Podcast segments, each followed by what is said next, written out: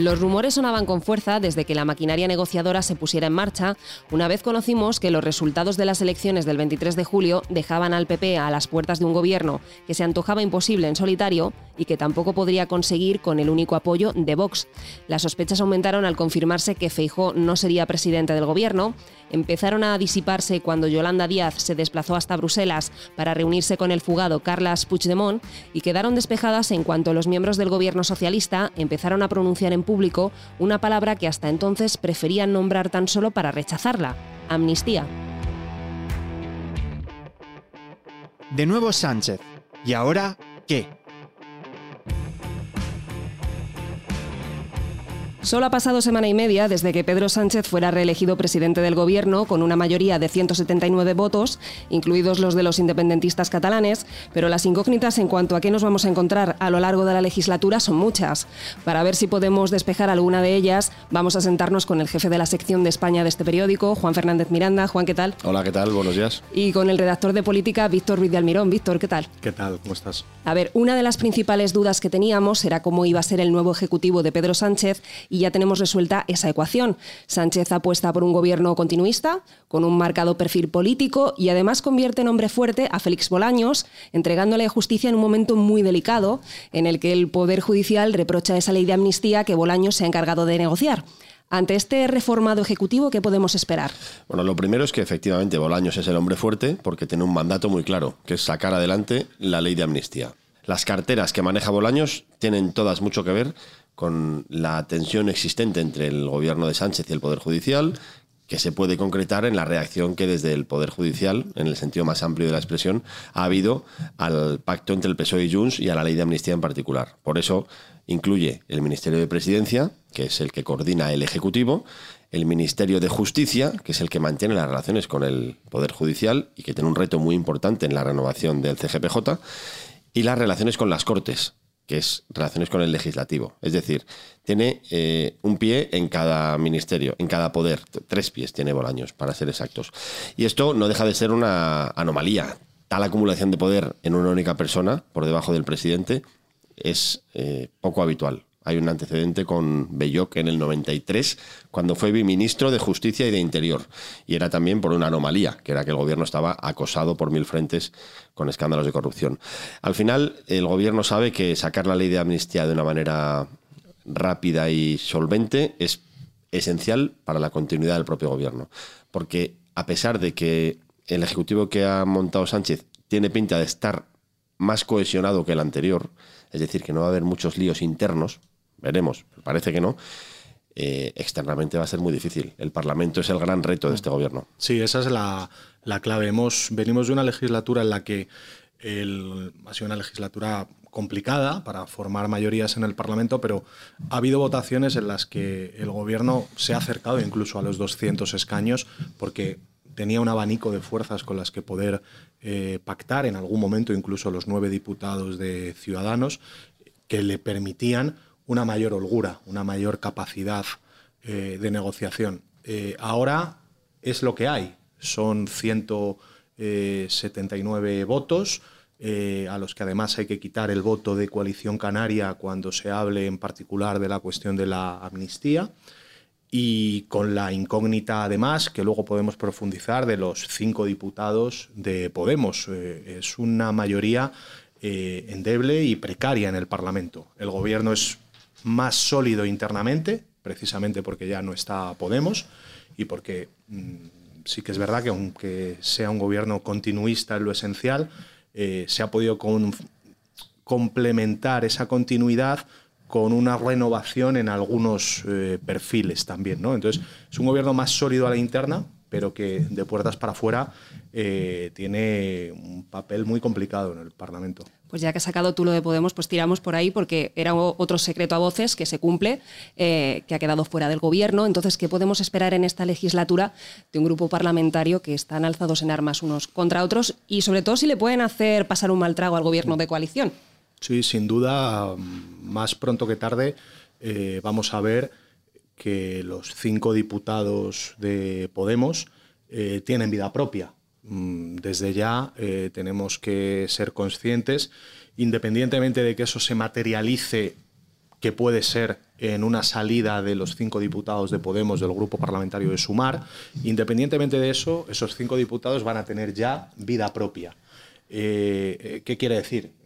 Van a defender y van a demandar sus propias posiciones para sacar adelante leyes. Eso quiere decir que la mayoría de Sánchez bajaría a 174 si los cinco diputados de Podemos no están garantizados, a 173 si no contamos coalición canaria. Ahora vienen dos elecciones en Galicia y en el País Vasco, en las que Sumar eh, los últimos días ha registrado ya su marca y lo ha hecho sin que haya todavía un acuerdo preelectoral con Podemos. Y es un acuerdo que va a ser muy difícil que pueda llegar a suscribirse porque recientemente Podemos ha mm, consultado a sus bases eh, y ha emanado un eh, acuerdo político en el cual se plantean unas condiciones para mantener la colaboración electoral con Sumar que distan mucho de estar produciéndose. Eh, primero, no han formado parte del gobierno, lo que para Podemos se interpreta como un maltrato. Segundo, Podemos eh, defiende, porque tiene, pese a su eh, decadencia militante, tiene todavía una, una militancia muy superior a las de otras fuerzas en ese espacio y demanda que haya primarias precisamente para que en esas primarias que conforman las candidaturas tenga una posición de, de predominio. ¿no?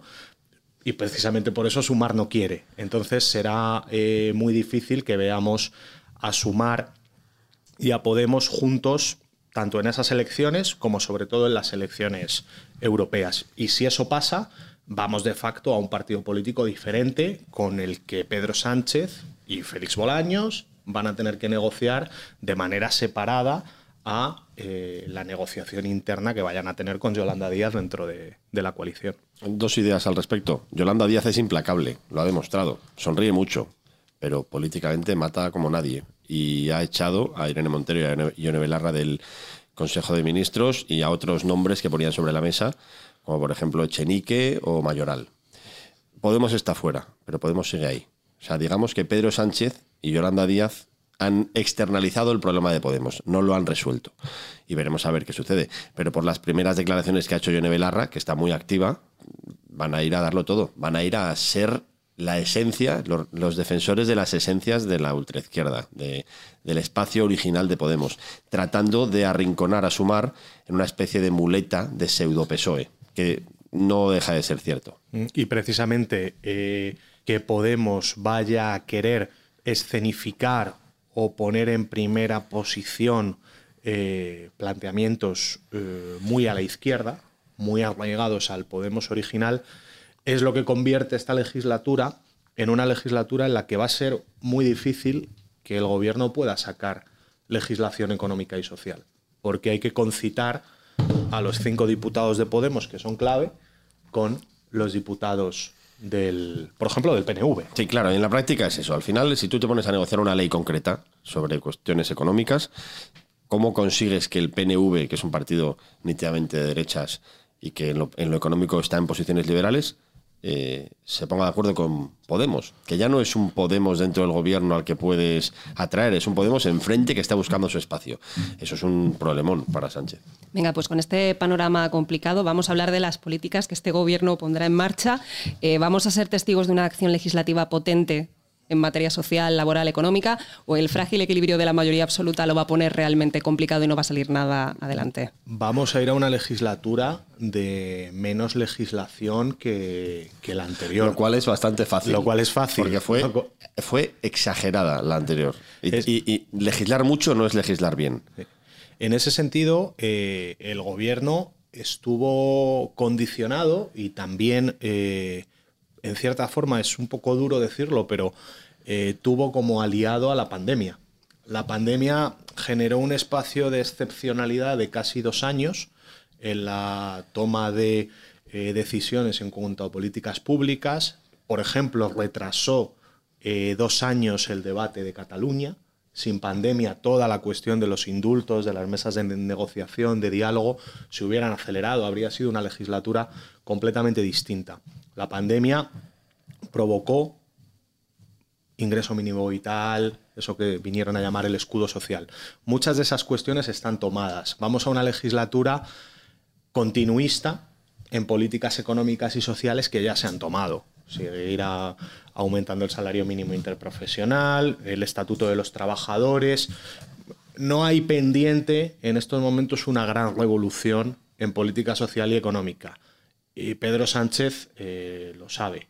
Vamos a una legislatura de más baja intensidad, en la que hay muchísimos retos que va a ser muy difícil que se puedan abordar, como por ejemplo la financiación autonómica. La financiación autonómica es el gran tema pendiente, es un compromiso de Pedro Sánchez desde 2018 que no ha podido abordar y que va a tener muy complicado abordar en esta situación.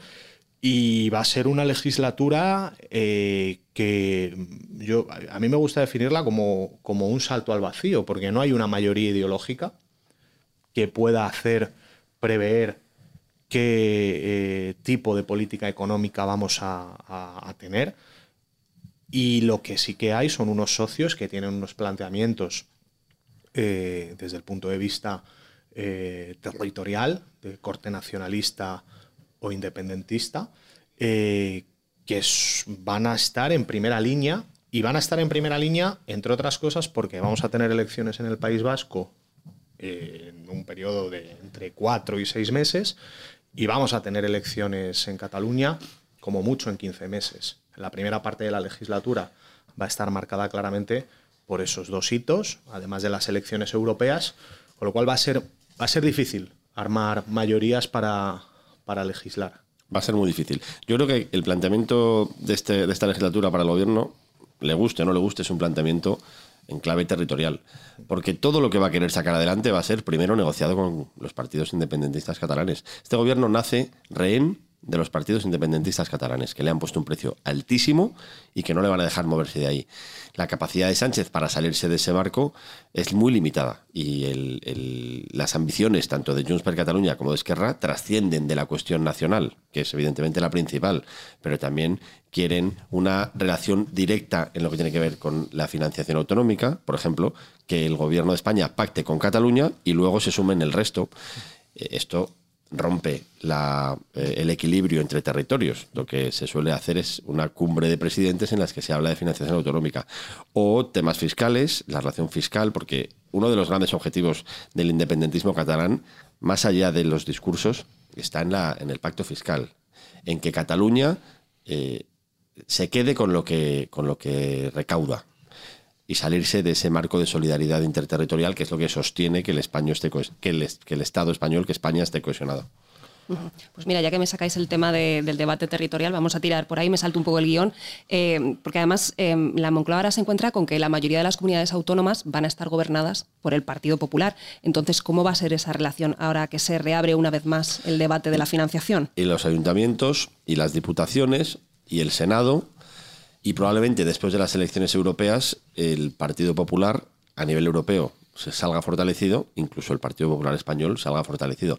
Es decir, el contexto es muy, muy malo para el gobierno porque está en una situación de debilidad infinitamente más grande que la que tenía hace cuatro años. Es cierto que Pedro Sánchez tiene una enorme eh, capacidad de aguante, de resistencia, pero todo tiene un límite. No hay que dar, por supuesto, que lo va a soportar todo. Es difícil, es difícil. Eso puede generar una parálisis en el gobierno. Sobre la, sobre la relación del gobierno con los gobiernos autonómicos, decía antes Juan, creo que vamos a un modelo de lo que se llama la España multinivel, de dos o de tres velocidades.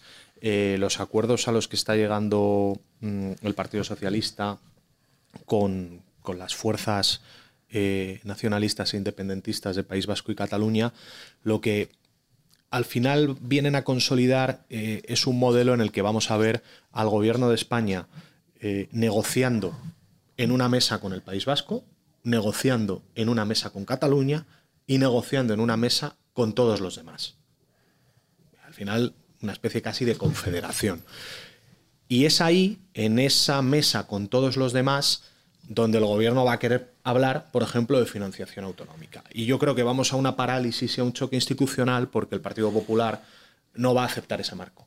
No va a aceptar que en esa tercera mesa estén todas las comunidades autónomas, pero no estén el País Vasco y Cataluña, que es verdad, País Vasco para financiación autonómica no debe eh, estar en esa mesa porque tiene su, su cupo y su foralidad, Porque en lo caso establece la Constitución. que está recogida en la Constitución.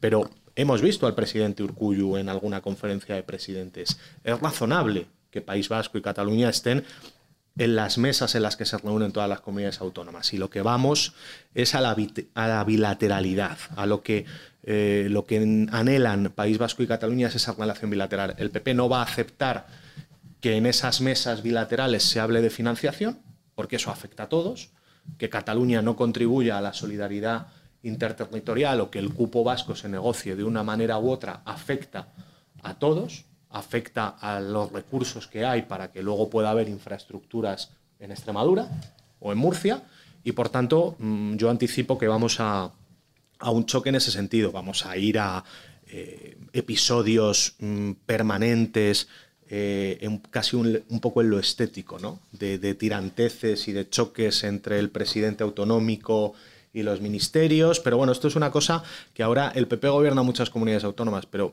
esto eh, la legislatura anterior eh, ya sucedía, que iban los ministros del gobierno, por ejemplo, a la región de Murcia y no se avisaba al gobierno autonómico y se visitaba exclusivamente municipios en los que había alcaldes eh, socialistas. Este tipo de cosas fueron tan famosas, eh, Ayuso y, y- y Bolaños el 2 de mayo, eh, en Madrid pasó porque había un interés en, en- en buscar un poco esa confrontación con Ayuso. En otros sitios no pasa porque no van, porque no había un interés eh, en ir. Sí mm, sabemos, y lo, lo sabe el gobierno y lo sabe el PP, que el gobierno lo que va a intentar es hacer un poco una labor de, de zapa entre las comunidades autónomas del PP, es decir, hablar de financiación autonómica eh, con todas las comunidades autónomas es algo complejo porque no todas tienen las mismas necesidades. No es la misma la de Castilla-León que la de Comunidad Valenciana. Y lo que va a hacer el gobierno es intentar buscar la división. Ese es el gran reto del Partido Popular. Las comunidades autónomas no pueden ser filiales eh, de la calle Génova, ni, tienen que tener todas una posición unitaria en financiación autonómica, pero sí que el Partido Popular debería establecer un marco para mm, abordar ese debate con cierta eh, unidad, porque mm, en el debate de la financiación autonómica hemos visto en los últimos años que no necesariamente eh, funciona eh, con, con seguidismo a las siglas partidistas, ¿no? sino que se tiene más en cuenta la especificidad de lo que estás gobernando. Pues ya que estamos hablando de, los populares, eh, vamos a preguntar por cuál va a ser su actitud en una legislatura tan convulsa como la que se avecina, qué perfil se va a adoptar desde el Partido Popular y a qué fijo nos vamos a encontrar. A uno muy duro, buscará el diálogo. Feijó es una persona dialogante y es una persona de, de entendimientos. Ahí es donde él está cómodo, sobre todo en lo personal. Pero el PP tiene que mantener una, una posición frontal contra un presidente del gobierno que en su discurso de investidura planteó una posición frontal contra la derecha y la ultraderecha, como él dice textualmente. El PP tiene tres grandes ventajas en esta legislatura sobre la anterior. La primera es que la calle está muy movilizada. Es un valor importantísimo tener a la ciudadanía dispuesta a salir a la calle para protestar contra los planes de un gobierno que se está, que se está organizando. Esto es un apoyo importantísimo que el PP tiene que conseguir mantener. No puede pasarse de frenada, pero tiene que mantener la presión y siempre, por supuesto, en manifestaciones como está haciendo el PP, pacíficas y multitudinarias. Después, eh, la Unión Europea está vigilante. La Unión Europea no va a tomar ninguna decisión, eh, no, ninguna sanción contra España, pero está vigilando y eso desgasta al presidente del gobierno, desgasta la imagen internacional del presidente, que es muy buena, y sitúa a España en una posición mala, que es en una lista de, mm, países que han cometido abusos sobre sus estados de derecho. Hablamos de Hungría y Polonia, básicamente. Y tres, eh, no solo son las instituciones europeas y la calle, sino que en España ha habido una reacción del alto funcionariado y de las grandes asociaciones de los colectivos de representantes de funciones importantes quejándose de los planes del gobierno, advirtiendo del ataque al Estado de Derecho. Gobernar contra la calle, contra Europa y contra el funcionariado es muy difícil. Es muy difícil. Y estamos empezando una legislatura con esta posición. El reto del PP es mantener esa tensión, eh, no dejar que el gobierno cometa ningún abuso sin que tenga contestación eh, y siempre manejando a la vez la capacidad de, de ser el partido que ocupa el centro político. Y esto lo tiene que hacer una persona que toda su vida política eh, se entiende desde el gobierno y desde la gestión.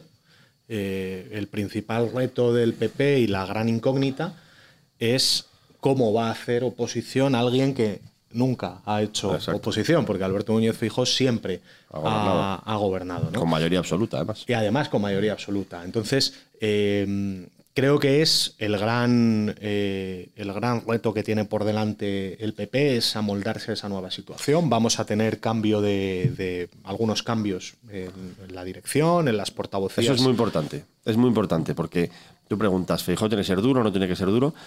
El PP tiene que hacer una oposición frontal, pero no tiene que ser Feijó el que diga la frase más alta, porque él ahí no está cómodo hmm.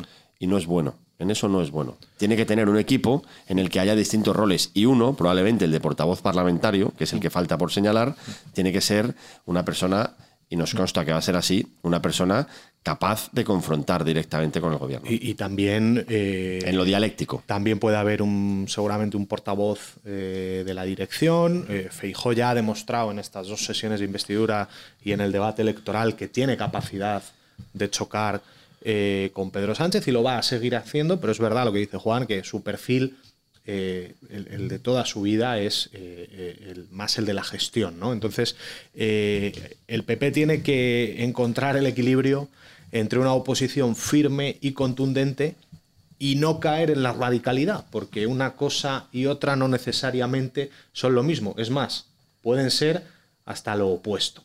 Entonces, el Partido Popular tiene que mantener esa tensión tiene que hacer una oposición frontal al gobierno, habrá choque, será muy duro, pero a la vez tiene que ser capaz de seguir construyendo un partido y un proyecto que no deja de ser lo que quiere hacer Feijó, que es ensanchar la base eh, electoral e ideológica del partido. Feijó quiere que al Partido Popular le pueda votar gente que durante muchos años ha estado votando al Partido Socialista.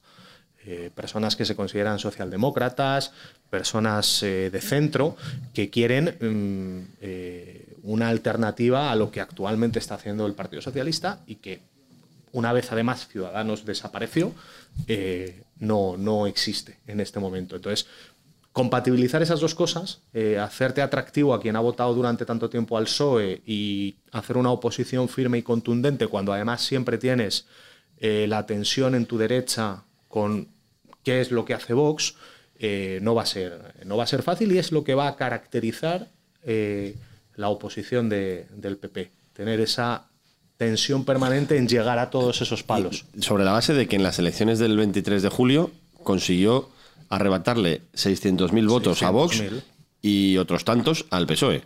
Es decir, Feijó de momento ha demostrado con éxito que el PP se puede ensanchar.